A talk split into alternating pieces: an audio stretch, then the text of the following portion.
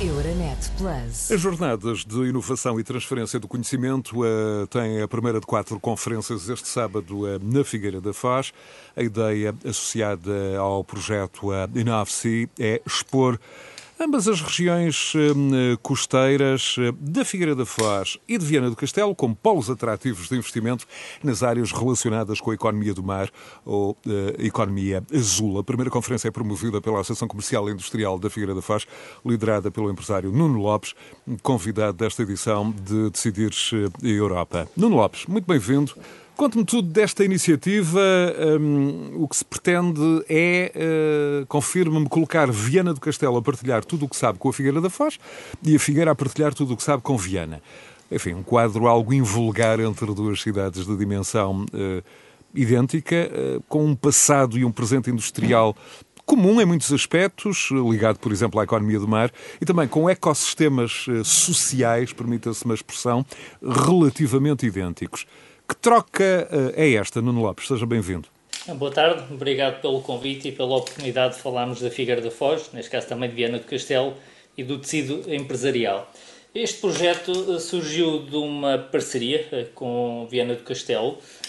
Desde o início correu muito bem, porque houve uma empatia entre as duas direções. Daqui, do, no meu caso, represento a ACIF e o Manuel Cunha Júnior, que é uma pessoa com uma capacidade de trabalho bastante grande também, de empatia, eh, representa Viana do Castelo. Eh, tentámos procurar o que é que havia em comum e o que há, eh, logo que salta à vista entre Viana do Castelo e Figueira da Foz é o seu porto e as cidades desenvolveram as suas economias a partir de, dessa característica e criamos um projeto, neste caso é para desenvolver um programa para que possamos tirar partido da economia azul uh, do mar, na sua essência. Uh, mas não queríamos que fosse apenas um documento que ficasse na prateleira, como a maioria das vezes uh, acontece com, com vários temas que são desenvolvidos. então, a partir daí surgiu esta ideia, que é troca de informação, partilha. Nós realçamos isso muitas vezes. Não procuramos, não desejamos fazer uma competição entre Figueira da Foz e Viana do Castelo, mas sim partilha, uh, verificar onde é que a Figueira está mais desenvolvida e ajudar a Viana do Castelo a fazê-lo também, e depois vice-versa. Isso foi relativamente fácil de, de identificar. Uh, só pegando aqui em dois temas, nós, a nível da transformação na indústria da conserva, uh, estamos um pouco mais sólidos. No entanto, estamos com dificuldades na construção naval e estamos a absorver o know-how e este, estes últimos anos de sucesso de Viana do Castelo.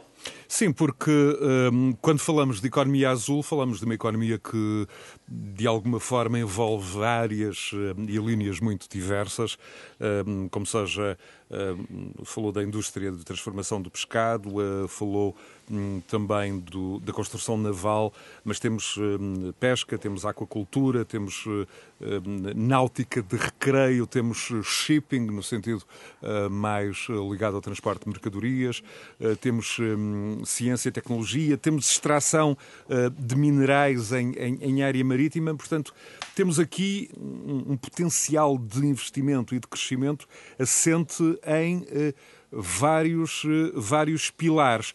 Há, um, destes exemplos que dei, áreas onde uh, a Figueira e Viana querem de alguma forma cumprir um potencial que existe, mas que não está a ser um, desenvolvido? Uh, essencialmente na área tecnológica.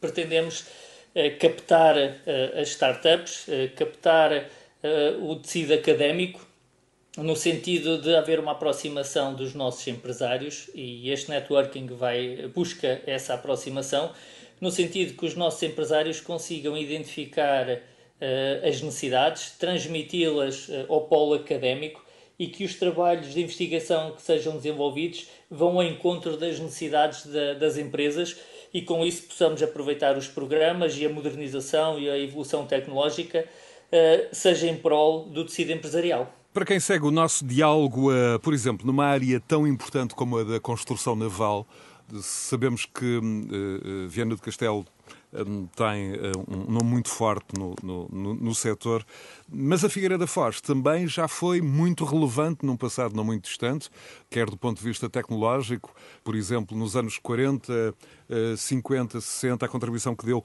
hum, para o, esforço na, na, pesca do bacalhau. Como é que está eh, a Figueira da Foz nesta altura do ponto de vista da construção naval? Parada, é mesmo, é mesmo o termo. Há uns anos, esta parte, houve algumas tentativas para revitalizar uh, a atividade da construção naval e não temos tido sucesso. Por, por aí, porque não sermos humildes e conversarmos com aqueles que estão a fazer bem e que estão a catapultar a sua indústria da construção naval e com sucesso. E é, é na base dessa uh, humildade e dessas sinergias que achamos que vamos conseguir fazer melhor e mais rápido. Nuno Lopes, Mas... Eh, por exemplo, relativamente à náutica de recreio, sabemos da importância da Figueira da Foz enquanto a, a polo de atração turística na região centro.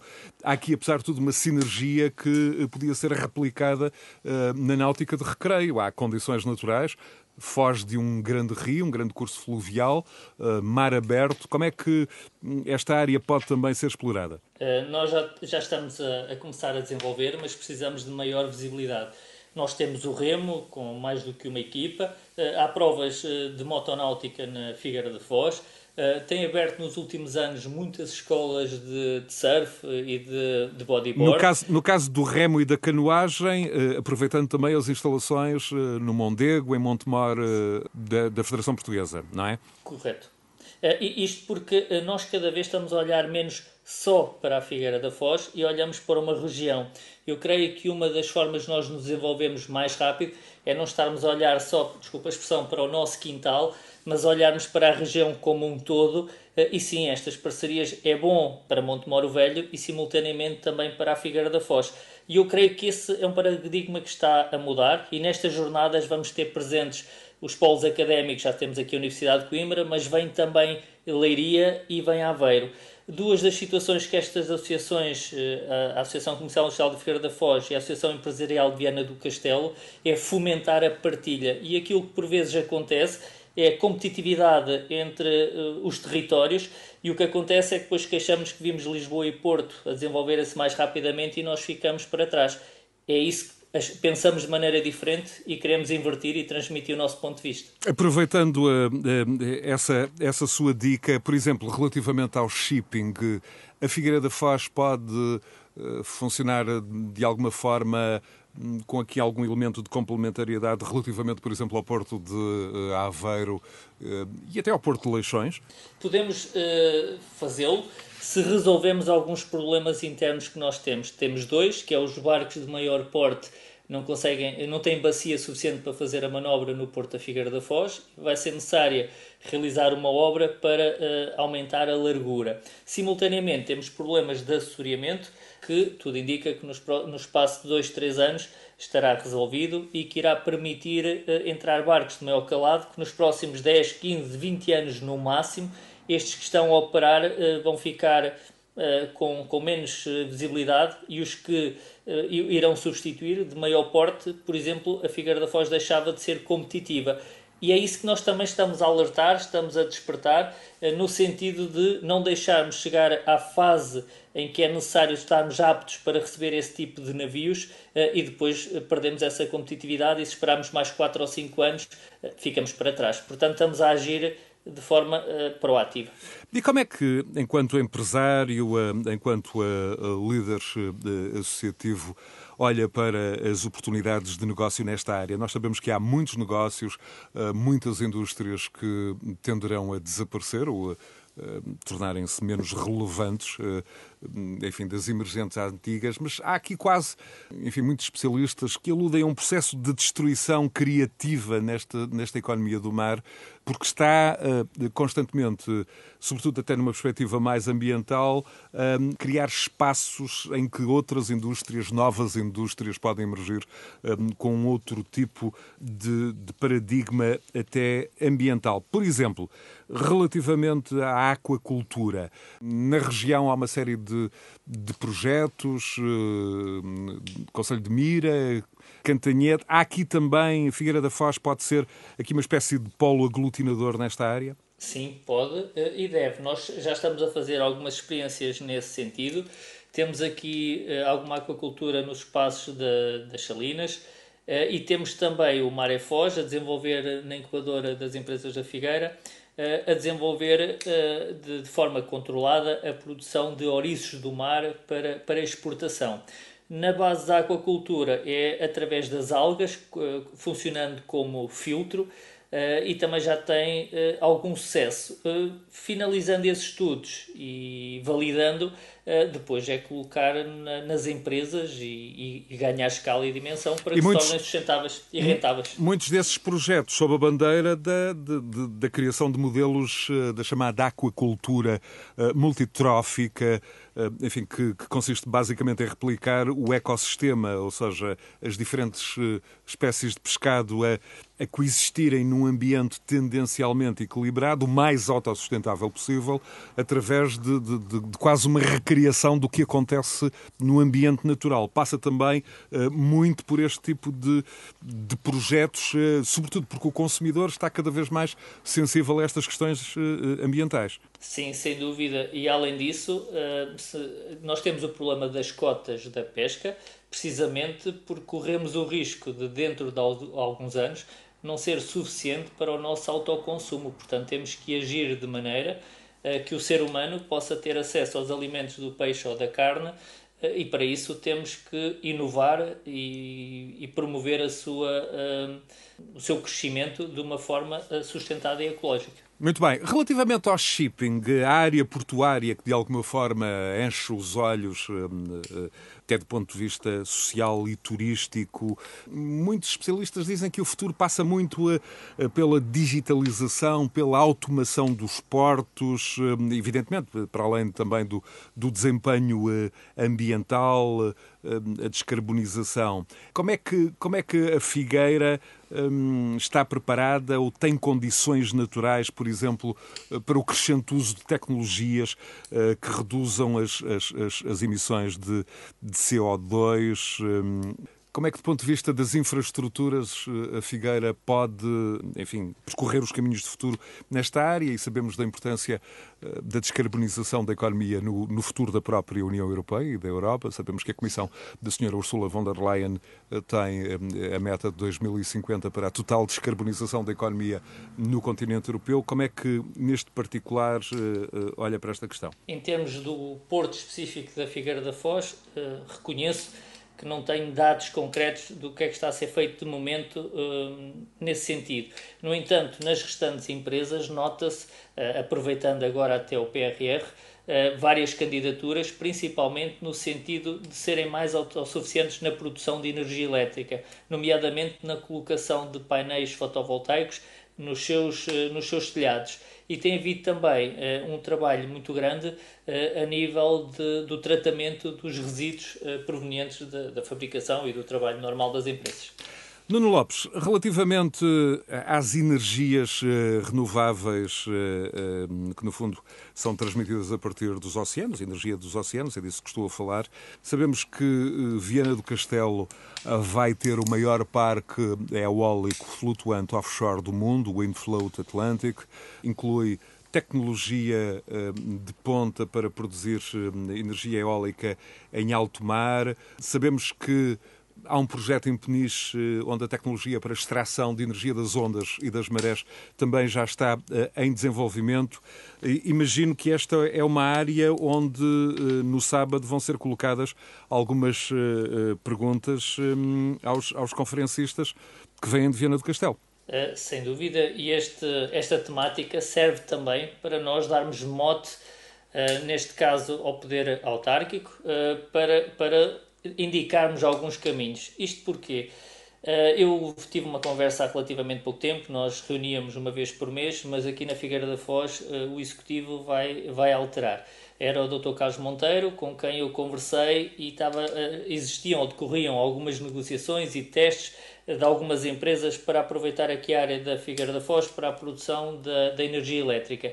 Neste momento iremos falar com o Dr. Pedro Santana Lopes de, de, forma a fazermos algum lobbying, a palavra lobbying tem sempre um, às vezes um sentido negativo, mas aqui é no aspecto positivo de não deixarmos cair essa ideia e de que a Figueira da Foz acompanhe uh, essa tendência das energias verdes. Outra área uh, que pode ter alguma relevância até para o enquadramento do, do Vale do Mondego tem muito a ver com as macroalgas, a própria reflorestação marinha. Nós sabemos que na zona de Aveiro existe o moliço, enfim, uma mistura de sargaço com macroalgas.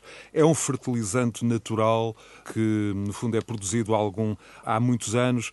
Hum, sabemos também que, que as macroalgas absorvem imenso CO2 e têm múltiplas uh, aplicações. Uh, há também todo este enquadramento agrícola do Mondego. Nesta matéria, há aqui também outro ângulo passível de, de, ser explorado. Sem dúvida. Eu estou a par de dois modelos.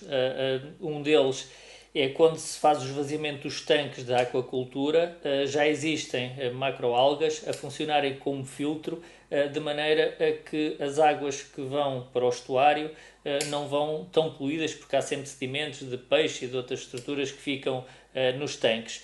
E, simultaneamente, também foi desenvolvida das microalgas que foram associadas ao arroz, temos aqui os campos de arroz, e que houve exportação para a China, porque os países asiáticos consomem muito arroz e eles já têm o hábito do arroz misturado com, com algas. E foi uma experiência bastante positiva e estava também agora, nestes últimos meses, falta-me saber se foi bem aceito pelo mercado ou não, eh, a colocarem essas algas em alguns enchidos. Portanto, está a haver aqui uma união entre o tecido académico e o tecido empresarial para inovar. Nuno Lopes, peço-lhe agora, hum, hum, enquanto hum, enfim, agente de mudança eh, social, através da sua liderança eh, de uma associação empresarial, como também eh, da sua atividade enquanto empresário, peço-lhe que, que abra a sua grande angular de análise. Acha que, que continua de alguma forma a, a faltar literacia do mar em Portugal? Eh, a nossa sociedade, não apenas eh, a figueirense ou a da região centro, está ainda excessivamente de costas viradas para o mar? Concordo. Eh, nós, aliás, estas jornadas é para tentarmos inverter esse, esse ciclo, porque tirando o turismo, ou seja, os banhos no, no mar, de resto, em termos empresariais, e o pescado, obviamente, o pescado, os desportos náuticos, Uh, esse sim, uh, há, há, negócio feito uh, através de, da utilização da economia azul, mas está muito subaproveitado para o potencial que tem. Se nós formos ver o território português, a maior parte dele é mar. Nós temos mais área costeira do que propriamente terra, propriamente dita. Uh, e cabe-nos a nós ter a capacidade de conseguir de forma sustentável, porque hoje em dia há sempre essa preocupação e eu acredito que os miúdos que estão a nascer agora e que estão a desenvolver o seu percurso académico desde e bem, quase desde as creches, vêm com uma sensibilidade ambiental, uh, um controle na pegada ecológica uh, muito maior do que aquela que existia há uns anos, para que possamos deixar o planeta respirável e, de, de, e, sustentável para as gerações vindouras. E do seu ponto de vista, uh, o, que é que a União Europeia uh, não fez e devia uh, ter feito nos últimos anos relativamente a esta aproximação das, das populações e da economia do mar? eu lembro que a Europa nasce quase como, ou este conceito de União Europeia, ou de Tratado Europeu, nasce quase como uma potência agrícola, de resto, no Tratado de Roma, que estabelece a, a, a, Comunidade Económica Europeia, CEE, não existe propriamente a palavra mar, e a Europa só uh, uh, se começa a virar para o mar quase sempre de uma forma reativa e muito por causa das, eh, das pescas. Houve aqueles casos também do desastre hum, do Prestige eh, nas costas galegas, eh, do Érica, e portanto só muito no início deste século, com a política marítima integrada europeia, é que hum, temos uma espécie de primeira política europeia do mar. A União Europeia está ainda a tempo, ou vai ainda a tempo, de alguma forma, de, de corrigir o que aparenta ser um, uma, uma omissão inicial? A, a, tempo vai, vai sempre. Agora, esta opinião eh, é pessoal. Eu aqui estou como representante da Associação Empresarial, mas isto que eu vou dizer eh, certamente não é consensual com todos aqueles que eu represento. O que eu penso que faltou à União Europeia é a união, ou seja, eh, cada país, apesar de sermos uma união, eh, trabalhava de forma individualista e nunca foram desenvolvidas políticas de conjunto e olharmos para o território europeu como um todo e tentar desenvolver as mais-valências de cada território. Como nós somos um país que ficamos aqui num canto e temos uma dimensão menor, uh, e hum, provavelmente a União Europeia uh, não teve a, a, a, visão que nos era mais favorável e, e cabe-nos a nós uh, alertar para a importância da economia azul e do poder que ela tem de criar riqueza de uma forma sustentável. De resto, uh, importa lembrar que a economia do mar em Portugal, uh, para além de ser um setor uh, em franco crescimento, está nesta altura muito próximo de atingir os 5% do PIB e no plano do valor acrescentado bruto já se situa nos 4%. Portanto, há aqui uma, uma uma componente hum, de evolução hum, muito eh, elevada. Neste voltar de olhos para a economia do mar, hum, de resto já o referiu, já o deixou subentendido e também de forma explícita há pouco, a sustentabilidade dos oceanos é uma absoluta prioridade. A questão ambiental é muito importante. Sem dúvida.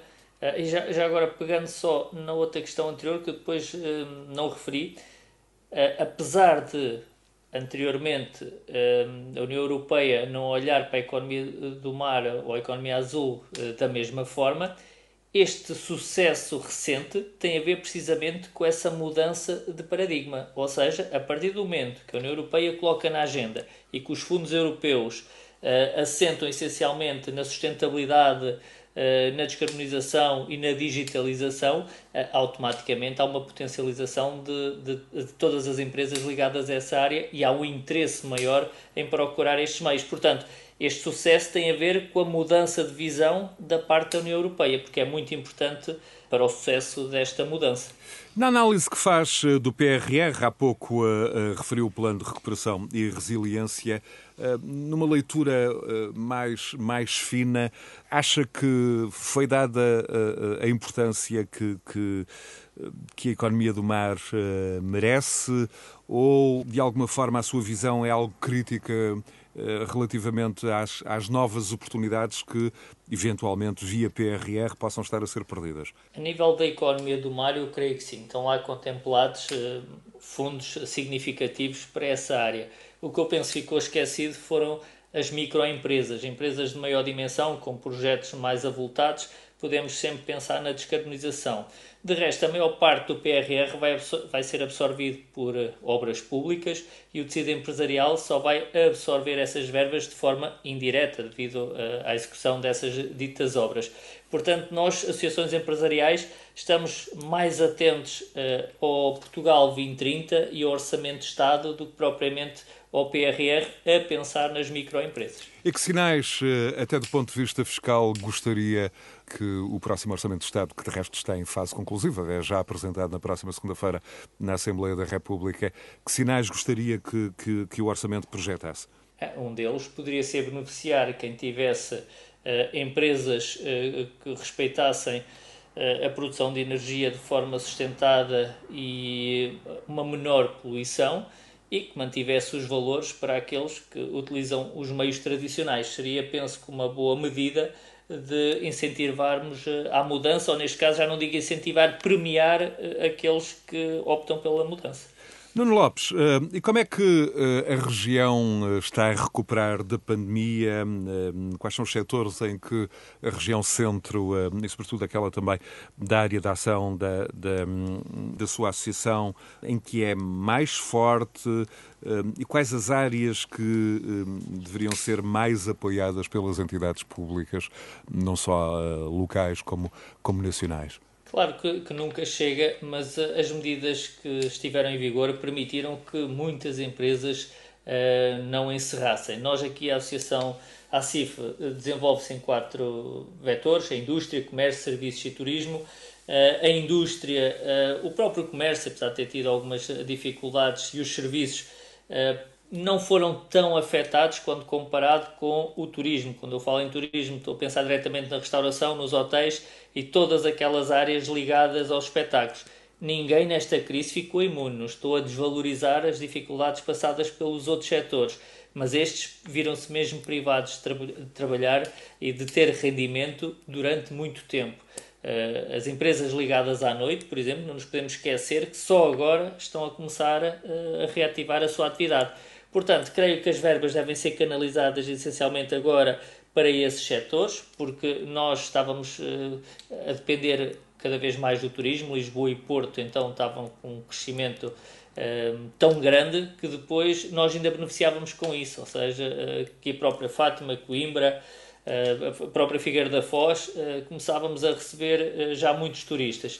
Mas a Figueira da é Foz, mas Sim. a Figueira da Foz, até de um ponto de vista histórico, desenvolve canais eh, de comunicação muito particulares com a Espanha, com Castilha-León, com eh, a província de Salamanca, com a província de Cáceres. Alguns salamantinos já me disseram em Salamanca que eh, a sua praia é a Figueira. Em, em, linha reta era a que estava mais, mais próxima e ainda existem muitos espanhóis que têm cá a segunda habitação. Espanha ainda foi o que nos permitiu ter alguns turistas, porque vêm de carro. Nós sabemos que as linhas aéreas estavam encerradas e turistas provenientes de outros pontos que precisam deslocar de, deslocar-se de avião, eh, praticamente tivemos já ausentes desses turistas neste período de confinamento. Portanto, a, a, a, geografia claramente aqui a jogar a favor uh, da Figueira da Foz, porque há toda uma região pujante uh, de Espanha, Salamanca, Ávila, que está uh, às vezes a menos de três horas de automóvel da Figueira da Foz e a muito mais de uma qualquer praia na Galiza ou na Andaluzia ou eventualmente até na comunidade valenciana. Portanto, o mar da Figueira como, enfim, instância balnear privilegiada de toda essa região. Relativamente a esse mercado, esse mercado tem sido hum, eh, devidamente explorado, hum, mantido, essa ligação histórica está a ser desenvolvida como deveria? Ainda, ainda conseguimos manter. Além da, da parte balnear, uh, outro aspecto que cativa muito o público espanhol é o jogo. Portanto, o facto de termos um casino na Figueira da Foz é-nos favorável nessa, nessa vertente, que eles conseguem conciliar a praia e à noite com o jogo e com uma boa gastronomia. Portanto, sim, ainda conseguimos manter, felizmente, uma boa aproximação ao público espanhol. Voltando a, a, ao movimento eh, associativo comercial e industrial, eh, há o exemplo no período da pandemia de uma união de 13 associações da região centro. Em que, em que fase está essa união? Pretendia o quê? Com que resultados? Esta união uh, deveu-se do facto de nós também temos problemas comuns. O que acontece é que cada um estava a agir por si e por vezes também não tínhamos voz uh, para reivindicar determinadas uh, medidas. Então, em bom tempo, juntámos. No fundo, é uma espécie de uma CIM, só que na parte, como já existe nas autarquias, só que na parte empresarial. Estamos aqui a representar a zona territorial correspondente à NUT 3, eh, que no fundo abrange aqui as áreas todas da região de, de Coimbra, e tem sido bastante produtiva, não só pela troca de conhecimentos e a nossa formação académica dos vários presidentes é diferente e permite-nos complementar, como também, simultaneamente, vamos conhecendo as realidades de cada território, porque as reuniões eh, vão, eh, vão decorrendo em, em diferentes áreas geográficas, cada um eh, mensalmente vai recebendo os seus homólogos e tem sido muito gratificante. Neste momento estamos na fase de nos oficializar. Portanto, isso ganhou pernas e está a ser tão benéfico para nós trabalharmos com entidades como o IAPMEI ou com a própria CIM para nos podermos candidatar a alguns fundos ou nos envolvermos em alguns projetos, precisamos ter uma figura jurídica e estamos nessa parte. Mas uh, do ponto de vista prático, portanto, ainda, ainda não estão naquela fase de uma forma sustentada, organizada, fundamentada, reivindicar investimentos, uh, para a região. Já agora, como é que, como é que está a região do ponto de vista da coesão uh, territorial? Relativamente a outras, como seja o Aveiro, o Porto, a Norte, e depois mais a Sul, calculo a região de Leiria, também do ponto de vista industrial e comercial muito pujante ou crescentemente pujante em termos humanos, nunca esteve tão bem com, com este consórcio. Em termos estruturais, ainda existem algumas desigualdades.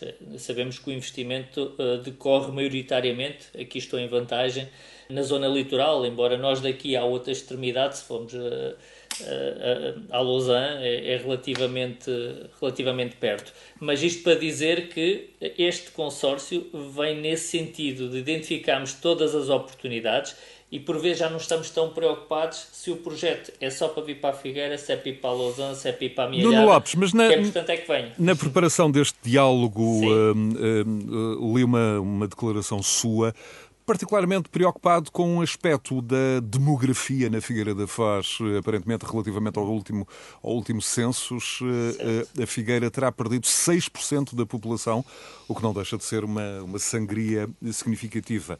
Hum, e isto é um motivo eh, de preocupação para si. E para Sem todos dúvida. os, evidentemente, para todos os atores e agentes económicos e sociais e políticos do, do da região. Como é que se combate, no fundo? Eu, eu penso que é isto que estamos a fazer, que é eh, chamar a atenção dos stakeholders uh, para a cidade como um bom sítio para investimento. Precisamos captar empresas, uh, criar novos postos de trabalho cá na Figueira.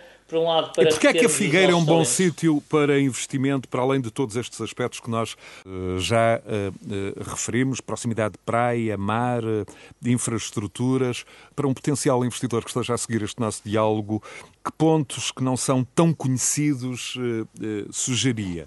os, aqueles que saltam em primeira instância é essa, é ter condições para os acolher. E temos as zonas industriais, a incubadora das empresas. Aquele que é menos visível e eu creio que cada vez é mais importante para captar investimento é termos uma cidade segura, portanto a segurança é extremamente importante. Ensino, temos, eh, não temos eh, a nível superior, mas Coimbra também é aqui ao lado, mas em termos de creche, escolas primárias, ensino secundário, temos de excelente qualidade também aqui na Figueira da Foz, alunos que acabam com ótimas notas para integrarem uh, o ensino superior, portanto, segurança e ensino. Uh, e a qualidade de vida no sentido da deslocação de casa ao trabalho, no máximo 10, 15 minutos para quem mora em Lisboa ou Porto, isto é um luxo. Então, a Figueira da Foz, uh, e este resto foi um dos debates no pós-pandemia, é tendencialmente uma, uma smart city, uma cidade de 15 minutos, naquele conceito do urbanista uh, franco-colombiano Carlos Moreno, professor da Sorbonne, que alude à, à cidade do futuro, como sendo a cidade dos 15 minutos, em que em que todas as atividades eh, absolutamente decisivas, chave, prioritárias no cotidiano, eh, estão a não mais de 15 minutos de distância. Figueira é uma cidade de 15 minutos? É, sem dúvida. Talvez, com, ainda... talvez com exceção daqueles meses eh, de pico no verão, de grande afluência turística. Ou é, mesmo aí, aí continua a ser uma cidade é de 15 são, minutos. Aí é que são os 15 minutos, porque se for fora daí ainda é menos.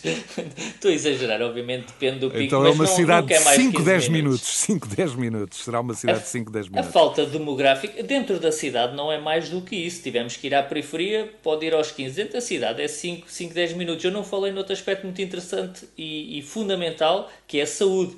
Portanto, é a segurança, o ensino e a saúde são polos fundamentais para quem quer trazer a família e uh, estabelecer-se ou criar raízes e criar a sua empresa numa cidade como a nossa. E nós, nessas valências, estamos fortes. Muito bem, e relativamente ao papel das, das pequenas e médias empresas que também conhece esse, esse, tecido empresarial na região centro, está, do seu ponto de vista, com a vitalidade que deveria ter?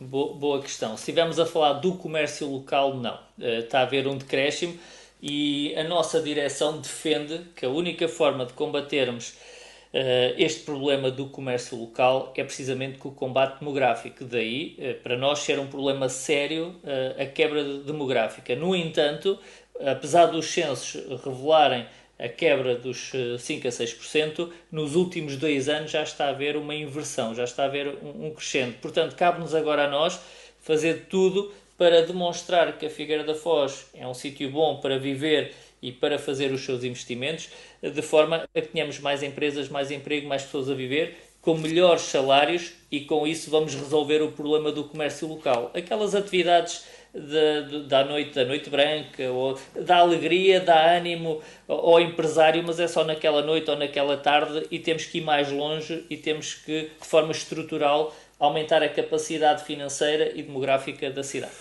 Nuno Lopes, eh, vamos eh, acabar, num certo sentido, como começamos. Começamos a falar da economia eh, do mar. Vamos acabar com, enfim, este diálogo com as questões ambientais. A Figueira da Foz e a região centro foram fustigadas há não muito tempo, há cerca de dois anos, com um fenómeno de alguma forma extremo do ponto de vista climatérico. Por um lado, como é que, como é que está a, a recuperação? Já está completamente concluída? E por outro lado, pergunto-lhe se este tipo de, de, fenómeno climatérico extremo, a tempestade de Leslie, deixou marcas, enfim, na psique figueirense do cidadão uh, da Figueira da Foz, uh, que de alguma forma o motivam ainda mais para as questões ambientais, para os desafios uh, do combate às alterações climáticas, uma das questões que está tão alto na agenda da Comissão von der Leyen uma tempestade daquela dimensão e que os estragos causou, deixa sempre o receio que se possa voltar a repetir. E a já agora, já agora, já agora permita-me a interrupção. Sim. Como é que foi a sua experiência pessoal na tempestade? O que é que recorda, o que é que retém dessa altura? Presumo que ter sido um, de um sábado para um domingo. Foi de a palavra está aplicada ao fundo, mas de resiliência.